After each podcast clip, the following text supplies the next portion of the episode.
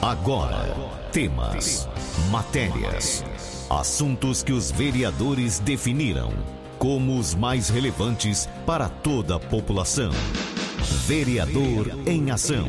O desenvolvimento de uma cidade depende da informação e da participação de todos. Projetos, indicações e leis. Vereador em Ação. O Legislativo em Foco. Você vai ouvir agora o vereador Ronaldinho. Ronaldinho, bom dia. Bom dia, Carmo. Bom dia, ouvintes da nossa Rádio 101 FM, todos que estão sintonizados, nossos munícipes, todas as pessoas também, nossos distritos, Lusitânia, Corre Rico e a Zona Rural. Hoje, mais uma vez, nos encontramos no programa Vereador em Ação, e já às vésperas do Natal. Gostaria de falar um pouco sobre o nosso trabalho dos últimos dias.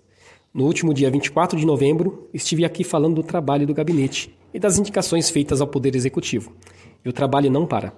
Expedi alguns ofícios destinados à Secretaria de Obras, solicitando o reparo de alguns buracos espalhados pela cidade.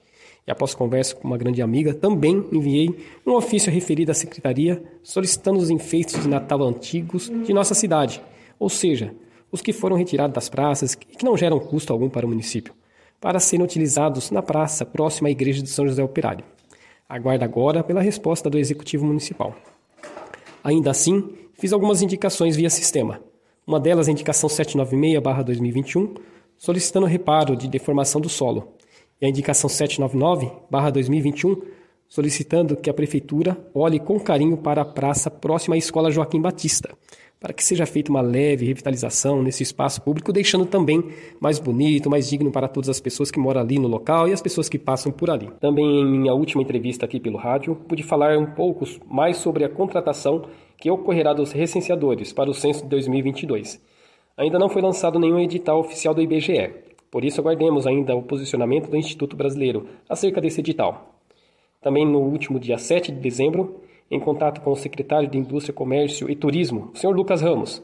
Pude conversar com ele sobre um investimento de 386 mil reais que está sendo feito esse ano em nossa cidade. Ouçamos o secretário. Hoje nós temos é, visto né, que o varejo nos últimos dois anos sofreu bastante. Então, qual foi o olhar que o Conselho Permanente de Desenvolvimento Integrado, que essa verba, ela vem da onde? Ela vem desse fundo que só pode ser usado para essa determinada finalidade. Então, foi, é, foi aprovado desse conselho, aprovou esse investimento na ordem de 386 mil reais para os enfeites natalinos, que a gente acredita muito que esse tipo de ação ele gera venda para o lojista, ele dá atratividade para as pessoas que possam vir para o centro da cidade e não só é, Jabuticabal, mas como toda a nossa microrregião. Então a gente vê que foi investimento e acima de tudo nós prestigiar um segmento que foi tão assim é, batalhador nos últimos dois anos, principalmente por causa da pandemia. Na verdade, a gente precisa entender duas coisas, né? É, 55% da mão de obra do nosso município está no comércio e nós precisamos ter atratividade. Eu acho que toda a comunicação, por mais que você coloque, por mais que você dê publicidade, às vezes, né, alguns não queiram entender. Então, a tranquilidade nesse momento é muito trabalho, é foco no resultado, mas acima de tudo, é a gente colocar a Jabuticabal no lugar que ela merece. E Jabuticabal merece esses enfeites, o munícipe merece, e acima de tudo, a gente ter um novo ar que o Natal nos permite isso, né? A esperança, a retomada e o reencontro, né? A gente passou a pandemia e se Deus quiser agora é um momento de se abraçar e o Natal nos proporciona isso. Ainda o secretário falou sobre a data de previsão de finalização da colocação dos enfeites e sobre os enfeites e atrações das praças 9 de Julho e Joaquim Batista. Que é o próximo dia 10 e sejam 100% colocados, né, é, para a gente poder criar esse clima natalino em Jabuticabal, que é uma cidade muito especial. Também terá a, a atratividade, né, serão colocadas a casa do Papai Noel, ali na 9 de julho, com uma árvore de mais de 12 metros é, de altura, e na Praça da Fonte, aquela praça fantástica que nós temos em Jabuticabal, todos os nossos ambulantes, o pessoal ali que faz os, as comidas, os quitutes, né? É, juntamente ali com uma árvore de 12 metros quadrados. Para finalizar, eu e o secretário ali, como não poderia ser diferente, ele agradeceu o empenho de cada servidor público que está junto nessa missão queria aqui agradecer o funcionário público que tem sido assim fantástico a gente, né? Abraçou a causa, trabalhando incansavelmente para as instalações, para estar tá colocando isso o quanto antes na rua. E também não poderia ser diferente, nessa época tão bonita e cheia de nova alegria, trazer o senso de família e de esperança. Gostaria de partilhar a história da Carla. Ela iniciou um projeto muito lindo, que requer um grande empenho e dedicação. Ela passa pela realidade da dislexia com a sua filha e quer ajudar a nossa sociedade a compreender o que é a dislexia e os outros transtornos que podem acontecer às crianças. Atualmente, ela está, está, trabalhando em um livro infantil, formativo para alcançar esse objetivo. Ouçamos a Carla. O livro, eu, qual foi a finalidade do livro? O livro eu fiz pra, com enfoque informativo mesmo, sabe? É, mostrar que, as, é, que mostrar para minha filha e mostrar para as outras crianças que isso não é um problema, isso é uma qualidade né? E que qualquer criança pode superar essas dificuldades e, e tornar a, a dislexia uma qualidade. Né? É, foi com enfoque informativo mesmo, ele é bem didático, cheio de desenho, poucas letras, poucas palavras, porque é para a criança ler e entender, né? Porque muitas vezes do lado dela tem uma criança assim, e eu assim achei uma graça na divulgação que foi feita os petiticos, sabe? Ele, pergu as perguntas dele. Ô tia, então deixa eu te perguntar uma coisa. Se eles não aprendem assim, como que tem que ser feito aprendizar o ensinamento? Você olha e fala, poxa, uma criança desse tamanho, né, já entendeu o contexto. Então, eles entendem. Por isso, o livro é bem didático, foi com caráter informativo, né? É, gostaria muito que esse livro fosse, assim, passasse, não precisa eu estar passando, mas se fosse passado é, nas escolas, com, é, é com esse olhar de informação. E eu, assim, eu me ponho à disposição para os pais que, que tiverem dúvidas, para os pais que precisarem é, conversar, precisarem de um auxílio, fico mais na loja, né?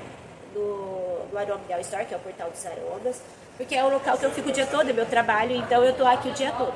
É, assim, eu me ponho à disposição para estar tá auxiliando, para estar tá vendo o que, que aonde eu posso estar ajudando. Né? Não, não vou resolver todos os problemas porque às vezes envolve muito a parte jurídica, envolve, mas a gente pode direcionar os profissionais que podem cuidar disso. Né? Esse projeto ainda é muito bebezinho, está nascendo, tenho esperança que e tenho certeza que daqui mais um tempo a gente vai ter mais pais imbuídos nisso, para que a gente possa, sabe, formar uma corrente não é para é para facilitar a vida dos nossos filhos. Né? A gente não vai fazer por eles, a gente só quer facilitar os caminhos para eles poderem trilhar.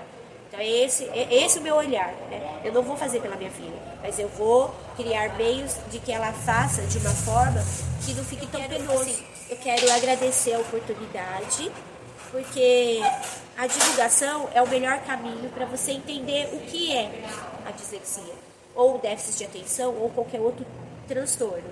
Né? Então, é, a informação. E a gente não pode ter vergonha disso. Né? A gente tem que abraçar a causa.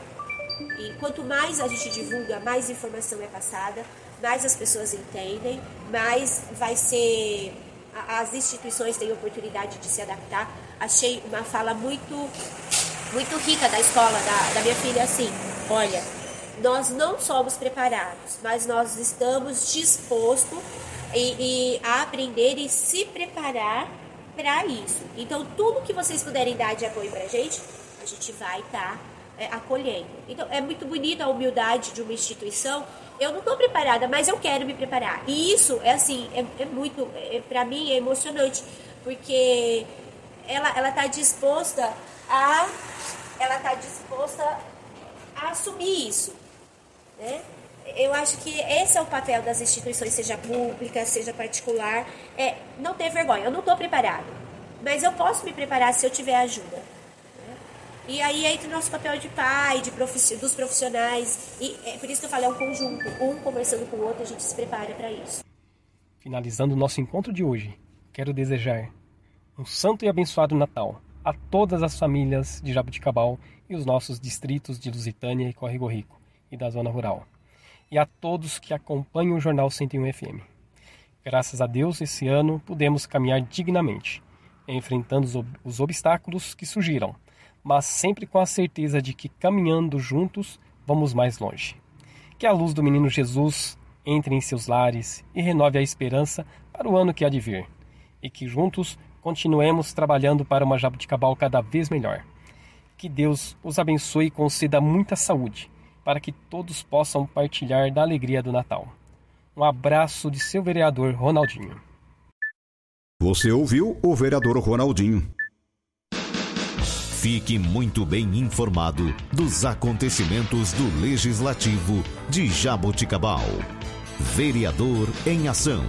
De segunda a sexta, às 10 para o meio-dia.